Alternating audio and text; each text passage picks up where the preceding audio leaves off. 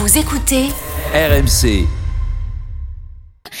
Et ben on pensait parler de la météo, mais on va en fait passer au face à face tout de suite avec vous, Alexandra Schwarzbrod. Bonjour. Bonjour. Directrice adjointe de la rédaction de Libération et Emmanuel Le Chypre, éditorialiste BFM TV, BFM Business. On continue donc avec vous à parler hein, de la situation euh, à Hong Kong, toujours plus tendue. Vous l'entendiez, la question que beaucoup se posent désormais et que je vous pose ce matin faut-il craindre une intervention de la Chine? Faut-il craindre, comme certains le disent, un nouveau Tiananmen?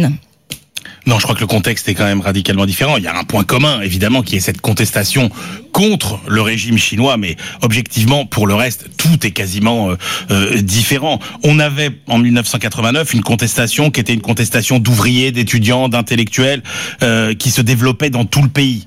Là, ça n'est pas l'enjeu, n'est pas du tout, du tout la maîtrise de la situation politique sur l'ensemble de la Chine, comme c'était le cas en, en 89. Mm. Hong Kong, c'est une région différente, c'est un système politique différent euh, et donc le mouvement là, ça ressemble plus à ce qu'on a vu en 2014, qui était ce qu'on appelait la révolte euh, des parapluies. Les revendications sont pas les mêmes. Euh, les, les, les, à Hong Kong, les gens ils veulent pas changer le régime politique chinois, ils veulent juste qu'on les laisse tranquilles. Ils veulent conserver ce statut de ce haut degré d'autonomie qui leur est normalement assuré jusqu'à 2047. Et puis surtout, je crois que le principal argument qui fait que la situation est différente, c'est ce qui se passe à l'intérieur du Parti communiste chinois. C'est-à-dire que il faut rappeler qu'à la fin des années 80, vous aviez déjà eu des mouvements étudiants en Chine en 86-87, et vous aviez à l'époque, au sein du Parti communiste chinois, une lutte absolument féroce entre ceux qui étaient partisans de la poursuite des réformes amorcées à la fin des années 70 par Deng Xiaoping, et ceux qui, au mm. contraire, euh, étaient des conservateurs. Or, aujourd'hui, vous avez un parti qui est nettement plus uniforme. Alors, merci pour ce rappel, ce rappel, cette mise en situation, mise en perspective. Emmanuel, Alexandra. Moi, je pense qu'il faut bien rappeler euh, ce qu'est Hong Kong. C'est une région administrative spéciale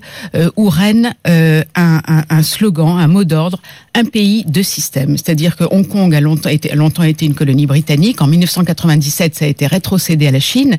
Et donc, c'est là qu'il a été décidé euh, que Hong Kong serait chinoise, mais avec un système très particulier, une autonomie, enfin une, une grande liberté d'expression et d'entreprendre. Mhm. Et c'est ça, c'est ça qui est au cœur du problème en, ce moment, mhm. parce que c'est ça qui est en jeu. Et donc euh, tout repose, enfin la décision d'attaquer ou pas, enfin d'intervenir militairement ou pas, repose entre les mains du président chinois.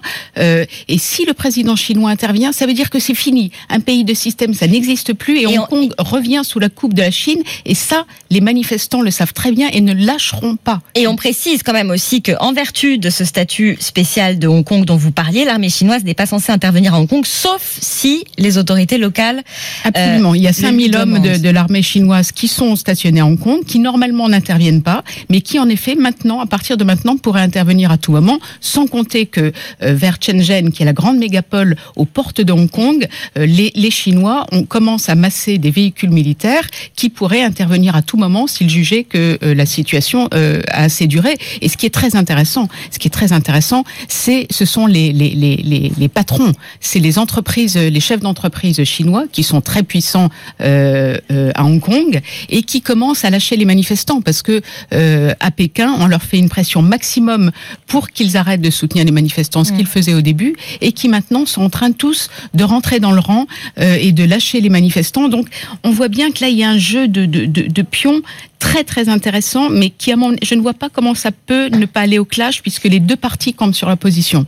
Emmanuel Le Chiffre. Bah, on voit bien qu'il y a. Moi, moi, il me semble que la stratégie euh, de, de Pékin aujourd'hui, c'est plutôt la stratégie du pourrissement, effectivement, du découragement. Hein, C'est-à-dire, euh, on essaie de couper euh, tous les soutiens à ces manifestants, sachant que aujourd'hui, les conséquences économiques. Voilà, c'est ce que j'allais vous dire. Vous eh qui avez cette compétence-là, eh ben justement. les conséquences économiques pour Pékin d'une intervention à Hong Kong, elles seraient désastreuses. Elles seraient désastreuses parce que, comme Alexandra l'a dit, c'est la fin d'un pays de système.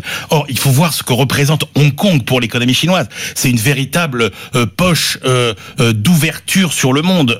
c'est un système qui effectivement est libéral. Si vous, quand vous êtes dans le pays qui prétend redevenir la première puissance économique mondiale, développer ce qu'on appelle les nouvelles routes de la soie, c'est-à-dire les mm. nouvelles routes commerciales vers l'Europe, vers l'Afrique, vous ne pouvez pas affaiblir ce maillon essentiel qu'est Hong Kong pour l'économie chinoise. L'intérêt de Pékin, c'est quand même la stabilité.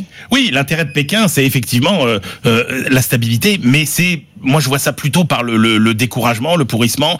Attention à ce qui pourrait se passer euh, à Hong Kong et peut-être miser aussi, comme en 2014 d'ailleurs, sur euh, euh, la dégradation de la situation économique à Hong Kong ou la menace de la dégradation de la situation économique à Hong Kong pour dire à ces manifestants attention, vous jouez avec le feu. Et en même temps, je pense que le président chinois, si ne, ne vous, il y a une part d'humiliation de, voir comme ça qu'il à ses portes, enfin chez lui, il y a des manifestants qui se et une violence qui monte. Et je pense que cette humiliation, il ne la subira pas euh, sans réagir trop longtemps non plus.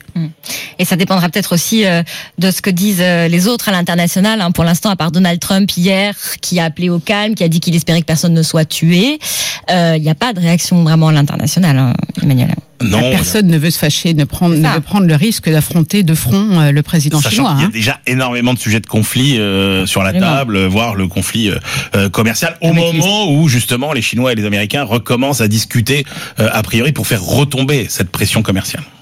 Merci beaucoup. Merci Alexandra Schwarzbrod. À demain. À demain. Emmanuel Le Chypre, on vous retrouve également demain, mais aussi dès midi sur RMC pour Radio Brunet. Absolument. La météo et le journal à suivre.